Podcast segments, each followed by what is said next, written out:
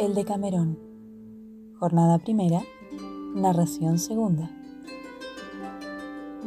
El judío Abraham, incitado por Gianotto de Sivigny, va a la corte de Roma y al ver la maldad de los clérigos, vuelve a París y se hace cristiano. La narración de Pánfilo fue reída por todos y alabada en todo por las mujeres. Habiendo escuchado solícitamente al estar concluida, la reina dirigióse a Neifile, que se sentaba junto al relator, y mandándole que, contando algo a su vez, siguiese el orden del comenzado solaz. Y ella, que era tan cortés como hermosa, contestó alegremente que lo haría con mucho gusto, y empezó de esta manera. Pánfilo nos ha mostrado la benevolencia con que Dios perdona nuestros pecados. Y yo en mi cuento pretendo demostraros cómo esa misma benignidad, soportando pacientemente los defectos de aquellos que con sus obras y palabras debían de ella dar testimonio verídico, nos ofrece, obrando de manera contraria, argumentos de verdad infalibles para que creamos con mayor firmeza de ánimo. Oí contar, queridas amigas, que había en París un mercader, hombre bueno, que se llamaba Gianotto de Sivigny, leal y recto, que traficaba con paños. Tenía gran amistad con un riquísimo judío llamado Abraham, comerciante y también hombre leal y bueno. Observando Gianotto esa lealtad y rectitud, se compadeció de que su alma se perdiera por falta de fe decidió amistosamente rogarle que se iniciara en los misterios de la fe, dejando los errores del judaísmo. El judío respondió que para él no existía ninguna otra religión santa y buena como la judaica, y como en ella había nacido, en ella había de morir. Gianotto, pasados unos días, volvió a replicarle con palabras y razones de mercader, añadiéndole que nuestra religión era mejor que la judía.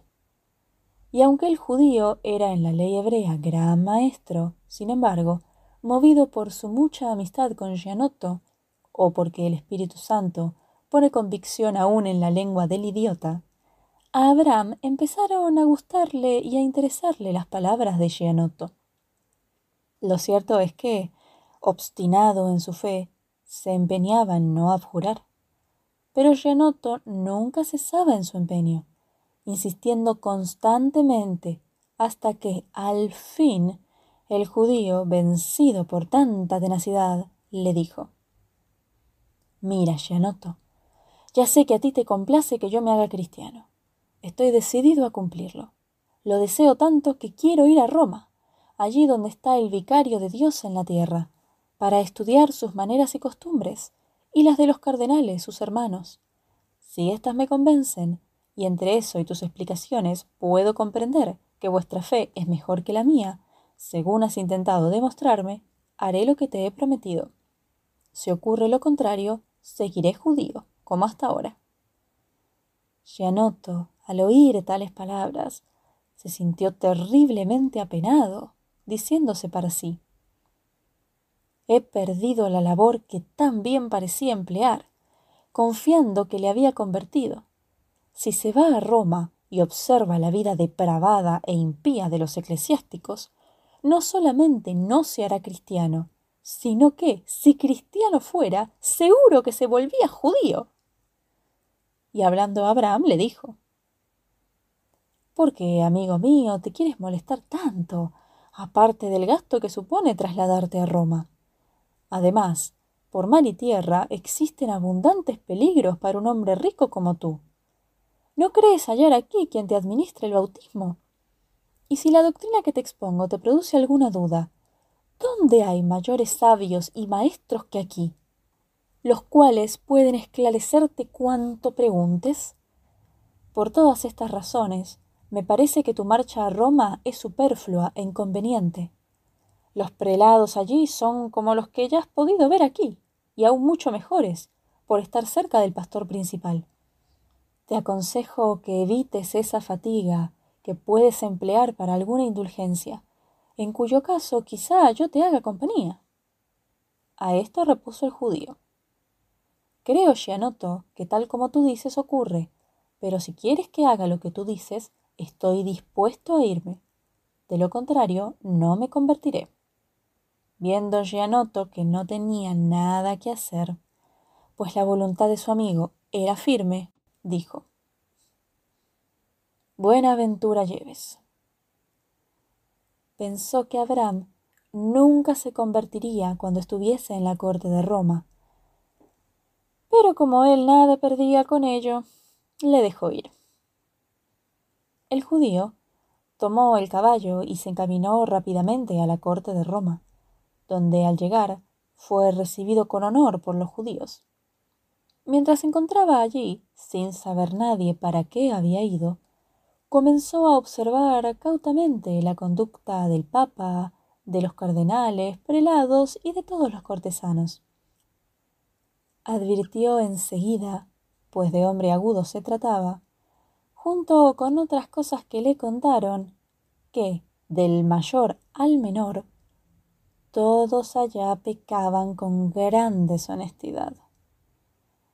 Eran pecados de lujuria, y no sólo en lo natural, sino en lo sodomítico, sin freno alguno de arrepentimiento ni vergüenza, hasta el punto de que sin la mucha influencia de las meretrices y de los efebos, no se podía nunca conseguir nada. Además, conoció claramente que todos eran comilones, bebedores, ebrios y más servidores de su vientre que los animales irracionales. Cuanto más ahondaba, más encontraba avaros y ansiosos de dinero, que tanto la humana sangre incluso la cristiana, como las cosas divinas y lo perteneciente a los sacrificios y beneficios, por dinero vendían y compraban, haciendo mayor mercadería y ganancia de las que pudiera encontrarse en París con ventas de pañerías u otras cosas. Habían puesto a la simonía descarada el nombre de procaduría y llamaban a la gula sustentamiento, como si Dios prescindiendo del significado de los vocablos, no conociera la intención de los pésimos ánimos, y a semejanza de los hombres, se dejase engañar por los nombres de las cosas. Todos estos hechos, junto con otros que es más conveniente callar, desagradaron en gran manera al judío, como sobrio y modesto que era. Le pareció conocer ya lo bastante, cuando decidió volverse a París y solo así. Y cuando Gianotto se enteró de su llegada, fue rápidamente a visitarle, aunque en conciencia lo último que esperaba era que volviese cristiano. En cuanto Abraham hubo descansado algunos días, le preguntó qué le pareció el Santo Padre, los cardenales y los demás cortesanos, a lo que el judío contestó prontamente. Así Dios los confunda a todos. Te digo que si no me equivoco, no hallé allí santidad ninguna, ni obra buena, ni ejemplo de vida, ni de nada, en alguien que fuera clérigo. Pero la lujuria, avaricia, gula y otras cosas semejantes y peores, si peores se pueden encontrar en alguien, parecióme hallarlas en tal abundancia entre toda aquella gente, que tengo aquel lugar más por una sede de obras diabólicas que divinas. Y me parece que con toda solicitud, arte e ingenio se aplican vuestro pastor y todos los demás a reducir a la nada y a arrojar del mundo a la cristiana religión cuando debieran ser fundamento y sustentáculo de ella. Pero puesto que aún así vuestra religión aumenta más y más, y más lúcida y clara se vuelve, con razón me parece discernir que el Espíritu Santo es su fundamento y sostén, y que es más santa y verdadera que otras. Por ello, si antes me mantuve rígido y obstinado ante tus exhortaciones y no quise hacerme cristiano, ahora abiertamente te digo que por nada del mundo dejaré de hacerme cristiano. Vamos pues a la iglesia, y allí, según la debida costumbre de vuestra fe, me haré bautizar. Yo noto que esperaba un resultado totalmente opuesto. Al oír hablar así, se puso más contento que hombre alguno jamás lo fuera. Y se fue con su amigo a Nuestra Señora de París, y pidió a los clérigos que diesen el bautismo a Abraham. Ellos se apuraron a atenderle, y Janotto sacóle de la pila dándole el nombre de Juan. Muchos hombres de valía le instruyeron, aprendiendo Juan muy rápidamente, y siendo luego hombre bueno, meritorio y de santa vida. Narración tercera.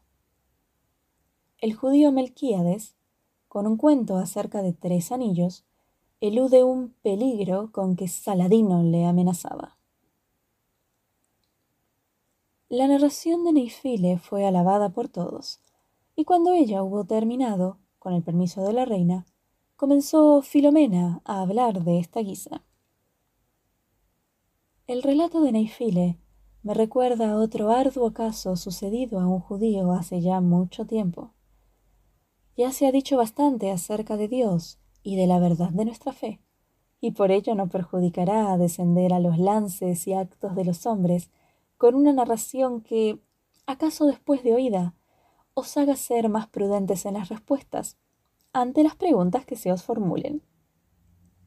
Debéis saber, amadas compañeras, que así como la necedad nunca aporta nada favorable, además pone a muchos en la miseria, cosa suficientemente probada por la experiencia, y que no hace el caso que relatemos, puesto que mil ejemplos se encuentra de manifiesto pero que el buen juicio puede dar consuelo en un cuentecillo, como os prometí, os lo mostraré concisamente. Saladino, cuyo valor fue tal que se elevó de hombre vulgar a sultán de Babilonia, obteniendo muchas victorias sobre sarracenos y cristianos, en varias guerras y muchísimas magnificencias, había consumido su tesoro y haciéndole mucha falta una buena cantidad de dinero, y no viendo de dónde sacarla tan prestamente como la necesitaba, acudióle a la memoria un judío llamado Melquíades, que prestaba con usura en Alejandría. Pero era éste tan avaro que por su propia voluntad nunca habría prestado a Saladino, y éste no quería forzarle mas por exigencias de la necesidad, estudió la manera de conseguir que el judío le sirviese. Decidió hacerle fuerza, aunque dándole la mayor apariencia de razón. Le mandó llamar, y con trato cordial, haciéndole sentar, le dijo Hombre de bien, me he enterado a través de muchas personas de tu sabiduría y dedicación al estudio de las materias divinas. Por tal razón, me gustaría saber cuál de las tres religiones tienes en mayor consideración, la musulmana, la judía o la cristiana.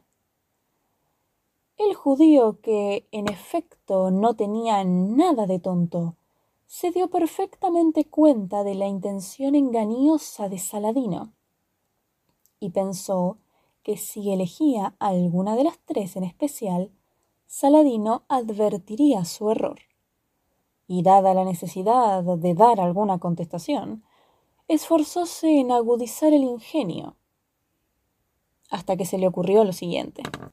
Señor, muy interesante resulta la pregunta que me habéis formulado, y para responderos será preciso que os explique un cuentecillo. Si no me equivoco, recuerdo que muchas veces oí hablar de un hombre poderoso y rico, que tenía entre sus muchas joyas un anillo de valor incalculable. Quería rendirle el honor que merecía su valor y dejarlo para su descendencia. Para ello, decidió dejar como heredero a aquel de sus hijos que, una vez muerto él, fuese encontrado con el anillo en su poder. Aquel que fue considerado heredero y honrado por todos, tomó la misma medida en su testamento obrando así de la misma manera que su antecesor. Resumiendo, el anillo fue pasando de mano en mano, yendo finalmente al poder de un hombre que tenía tres hijos virtuosos, buenos y a la vez muy obedientes de su padre, amándoles éste a los tres por igual. Los jóvenes, conocedores de la historia, y deseando cada uno resaltar por su honradez entre los demás, pedían a su viejo padre que al morir les dejara la joya. El amante padre no podía elegir a ninguno en especial para concederles la joya.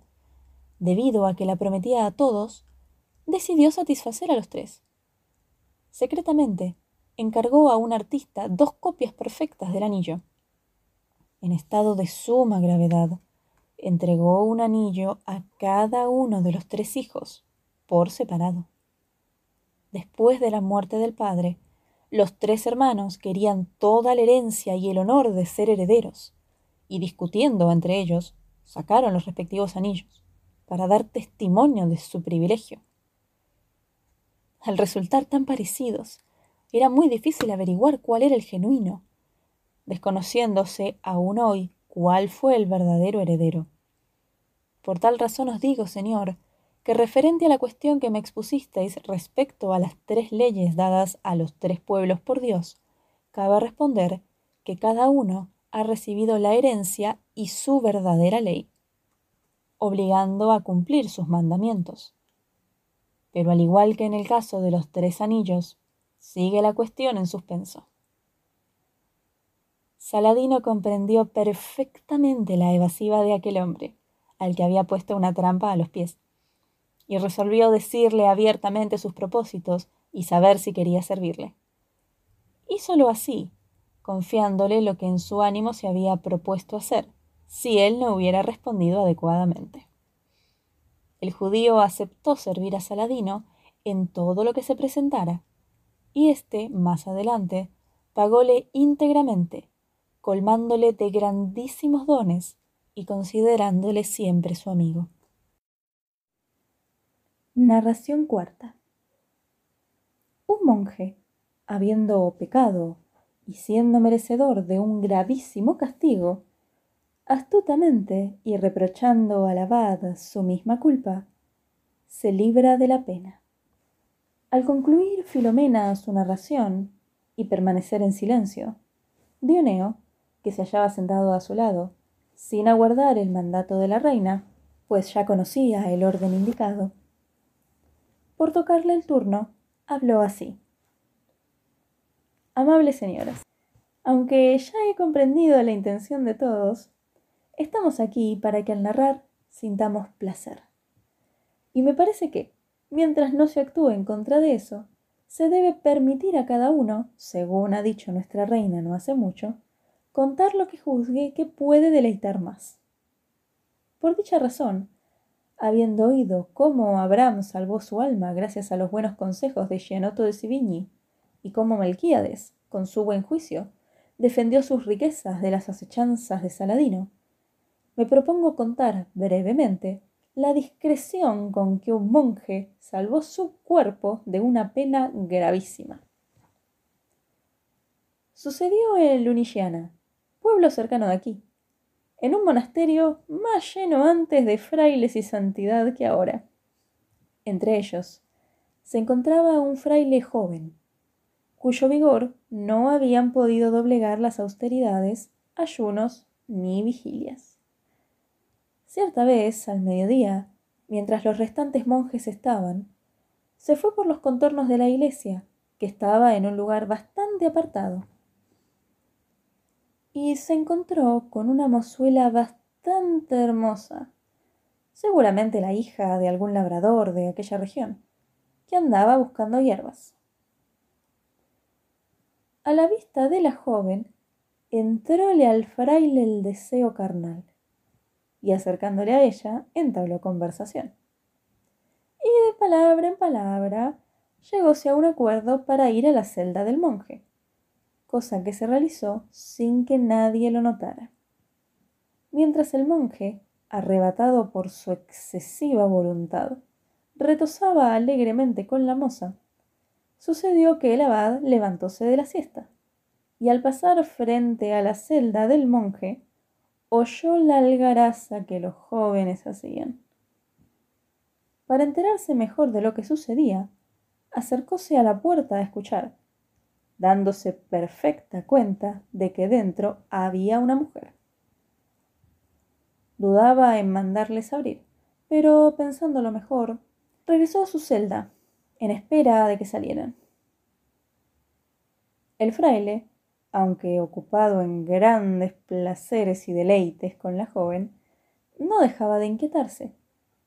Y más, pareciéndole oír ciertos ruidos de pasos en el corredor. Al mirar por el ojo de la cerradura, vio al abad que escuchaba, y comprendió enseguida que su superior estaba bien enterado de que allí dentro había una mujer. Conociendo lo que podía derivarse de tal acto, quedó sumamente acongojado, pensando muchas y variadas cosas para sí, por si alguna solución encontraba. Finalmente, halló una estratagema que le pareció adecuada para conducirle al fin deseado. Dirigiéndose a la joven y fingiendo haber estado ya bastante con ella, le dijo Voy a pensar la manera de que salga sin ser vista. Permanece aquí hasta que yo regrese. Salió. Y cerrando la puerta con llave, dirigióse sin rodeos a la celda del abad, y entregándole dicha llave, como era costumbre en el convento, declaró con agradable talante. Señor, esta mañana no pude traer toda la leña que fui a buscar, y con vuestro permiso voy al bosque a ocuparme del asunto. El abad para informarse mejor de la falta cometida por el fraile, pero sin querer demostrar que estaba enterado, se alegró del incidente, aceptando de buen grado la llave y dándole permiso para irse. Cuando le vio partir, comenzó a pensar lo que era mejor hacer. Dudaba si abrir la celda en presencia de todos los frailes, revelando la culpa, a fin de que el fraile no pudiera murmurar contra él cuando lo castigase o bien averiguar a través de la muchacha cómo había ocurrido el percance. Pensaba también que la joven tal vez fuera hija de cierto conocido suyo, en cuyo caso no quería hacerle pasar la vergüenza de mostrarla a todos los monjes. Por todo ello, resolvió finalmente averiguar quién era y resolver luego. Entró sigilosamente en la celda y cerró la puerta. La joven, al ver al abad, se asustó, y entre temerosa y avergonzada, empezó a llorar. El abad la contempló, y encontrándola bella y lozana, sintió, aunque ya viejo, no menos apetitos carnales que el joven monje. Y se dijo, ¿por qué no gozar yo de este placer que he hallado? Esta joven es hermosa, y está aquí sin saberlo nadie ¿Puedo persuadirla de que me proporcione placer? Entonces, ¿por qué no hacerlo? ¿Quién se va a enterar? Nadie. Y pecado escondido está medio perdonado. Quizá no me vuelva a ver nunca más en una situación parecida. Me parece adecuado aprovechar el bien que Dios nuestro Señor me ha proporcionado. Y diciéndose todo esto, y cambiando completamente el designio que le había llevado allí, se acercó a la joven, la consoló sagazmente, y pidiéndole que no llorase, con palabra tras palabra acabó exponiéndole su deseo. La joven, que no era de hierro ni diamante, aceptó fácilmente el gusto y deseo del abad, el cual la abrazó y besó muchas y repetidas veces. Subióse al fin a la casilla del monje, y pensando quizá en el grave peso de su dignidad, y también en la tierna edad de la joven, y temeroso también de dañarla con su excesiva solemnidad, no se colocó sobre su pecho, sino que la hizo colocar a ella sobre el suyo, retosando largo rato con la moza. El joven monje, mientras tanto, fingiendo ir al bosque, se había escondido en el corredor y vio al abad entrar en la celda se tranquilizó al observar que su treta surtía el efecto deseado, confirmándolo cuando se cerró la puerta por dentro. Saliendo de su escondite, se arrimó sigilosamente a la puerta y miró por un orificio, donde vio y oyó lo que el abad hacía y decía. Cuando al abad le pareció que ya se había entretenido bastante con la mozuela, la dejó encerrada en la celda regresó a su estancia y allí permaneció largo rato aguardando el regreso del fraile. Al llegar éste, el abad decidió reprenderle severamente y castigarle, a fin de disponer él solo de la codiciada presa. Le llamó, y con rostro grave y severo le amonestó, y quiso llevarlo al calabozo. A ello respondió el monje. Señor, no llevo mucho tiempo en la orden de San Benito, como para que haya podido aprender todas las reglas. Y vos todavía no me habíais enseñado que los monjes deben dar a las mujeres tanta preeminencia como a los ayunos y vigilias. Pero ahora me lo habéis demostrado. Os prometo, si me perdonáis, no volver a pecar nunca más, y hacer siempre lo que os he visto hacer a vos. El abad, que era hombre inteligente, comprendió que el fraile estaba enterado de lo ocurrido, y que además le había visto y observado, y avergonzado de su culpa, no castigó al monje. Le perdonó y le mandó que guardara silencio sobre lo ocurrido. Y los dos honestamente hicieron salir a la moza. Y debe creerse que otras veces la hicieron regresar. Narración quinta. La marquesa de Monferrato, con un banquete de gallinas y unas palabritas discretas, reprime el loco amor del rey de Francia. La narración de Dioneo impresionó el espíritu de las oyentes, que manifestaron su vergüenza con un cierto rubor en sus mejillas. Luego, mirándose la una a la otra, apenas pudieron contener la risa. Pero una vez concluido todo, se reprendió con dulces palabras al narrador, ya que dichos cuentos no eran muy adecuados para ser explicados delante de mujeres jóvenes. La reina, dirigiéndose a Fiametta, que estaba sentada en la hierba al lado de Dioneo, le mandó que prosiguiera según el orden establecido, cosa que ella hizo con afable y risueño rostro. Complaciéndome que hayamos demostrado con nuestras historias la fuerza de las respuestas rápidas y oportunas, y entendiendo que los hombres de juicio eligen las mujeres de mejor linaje que ellos, y que por el contrario, las mujeres sagaces cuidan de no dejarse arrastrar por hombres superiores a ellas. Deseo demostraros, amigas mías, con la narración que os voy a contar, cómo una mujer de alcurnia se alejó de ese peligro con buenas obras y palabras. El marqués de Monferrato era hombre de ensalzado valor y confaloniero de la iglesia, habiéndose trasladado a ultramar en una incursión hecha por los cristianos a mano armada. Se hablaba de su valentía en la corte del rey de Francia, quien se aprestaba también a partir en aquella misma expedición. Un caballero contó que no había pareja bajo las estrellas igual a la que formaban el marqués y su esposa, ya que, además de gozar él de gran fama entre los caballeros, entre las mujeres resaltaba la marquesa por poseer todas las virtudes.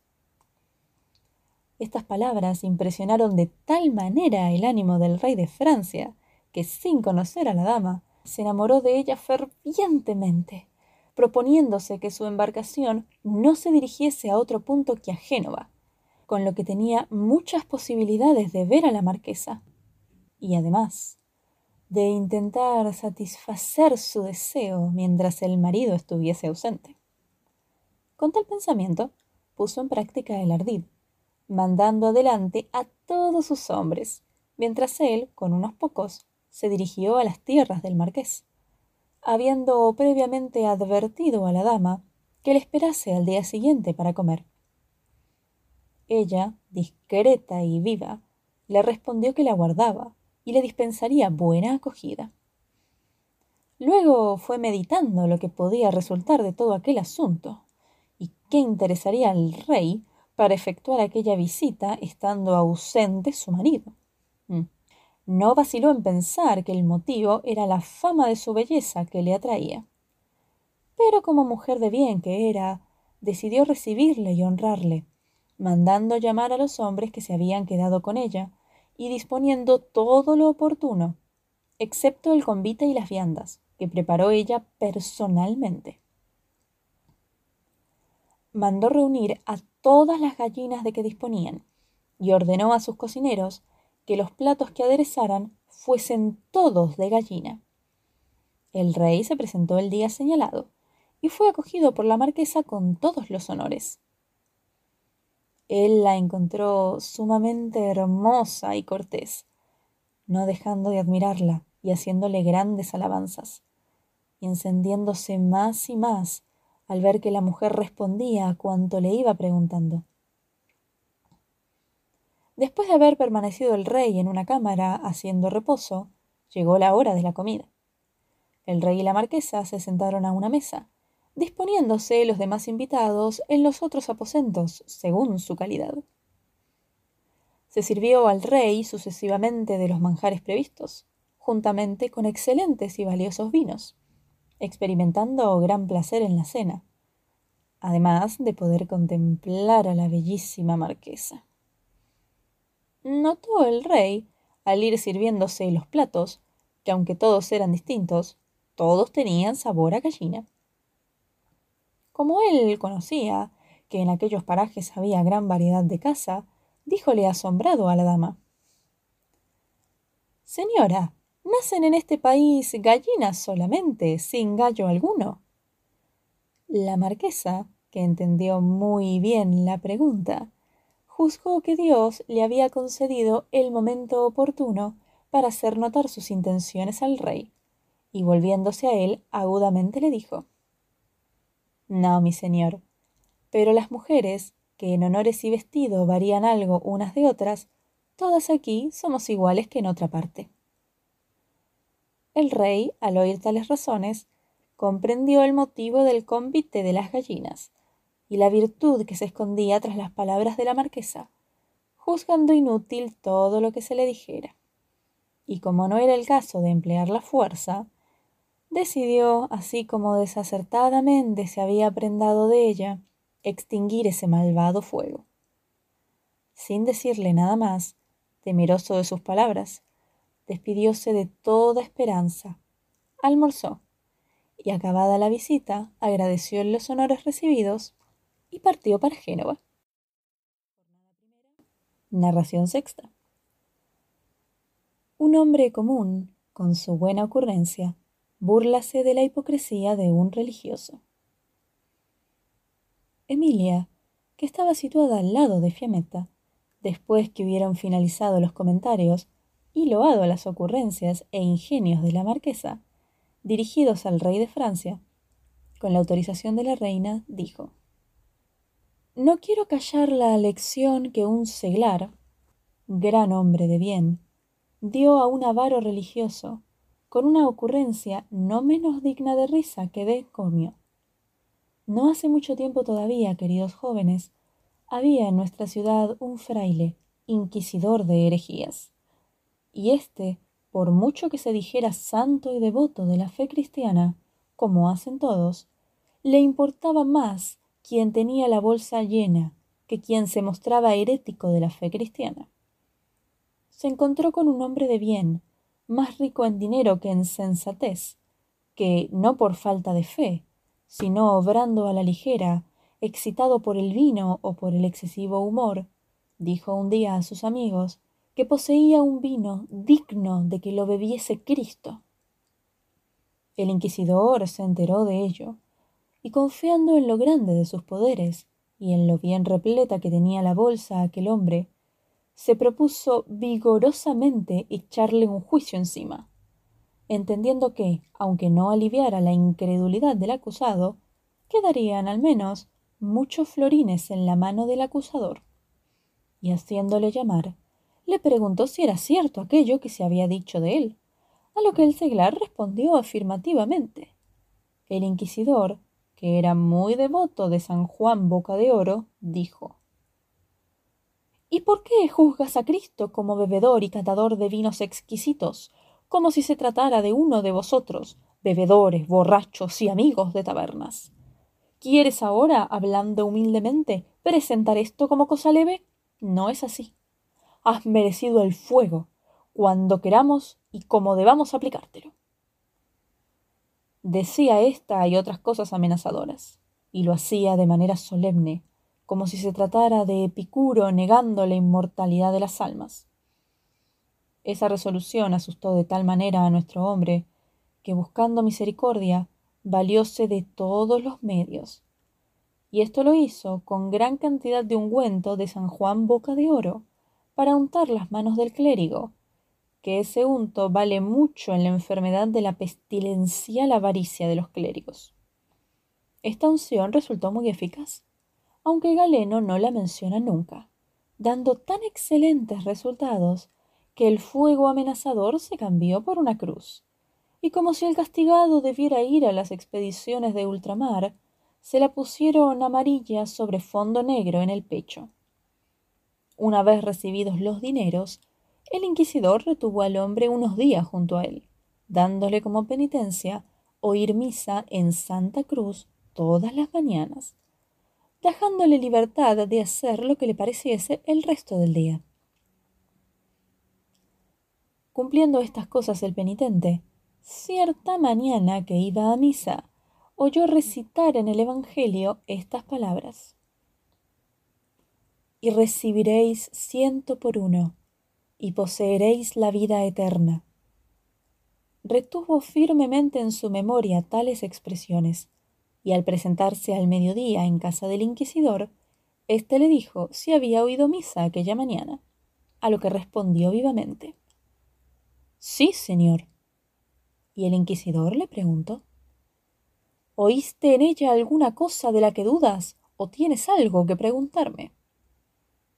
En verdad, respondió el buen hombre, que no dudo de ninguna de las cosas que oí, sino que, por lo contrario, creo en todas firmemente. Pero he advertido una que me ha hecho sentir compasión de vos y de los restantes frailes, al pensar en el mal estado en que habéis de veros en la otra vida. Dijo entonces el inquisidor. ¿Qué palabras te han movido a tener esa compasión de nosotros? El buen hombre repuso. Señor, esas palabras del Evangelio que dicen recibiréis ciento por uno. Y el inquisidor dijo, ¿y es verdad?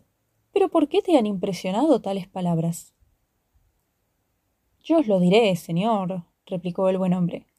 Desde que estoy aquí he visto dar a mucha gente, unas veces uno, otras dos, grandísimos casillos de sopa, que se os quita vos y a los demás frailes de este convento, aunque os sobre.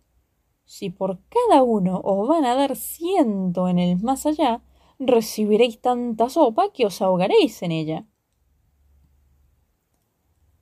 Los que estaban sentados en la mesa con el inquisidor se rieron.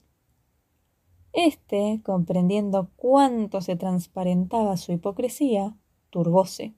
Si no hubiera sido porque ya era reprobable cuanto hiciera, habría echado encima otro proceso al pobre hombre, para castigar la acusación que con risueñas palabras le había dirigido.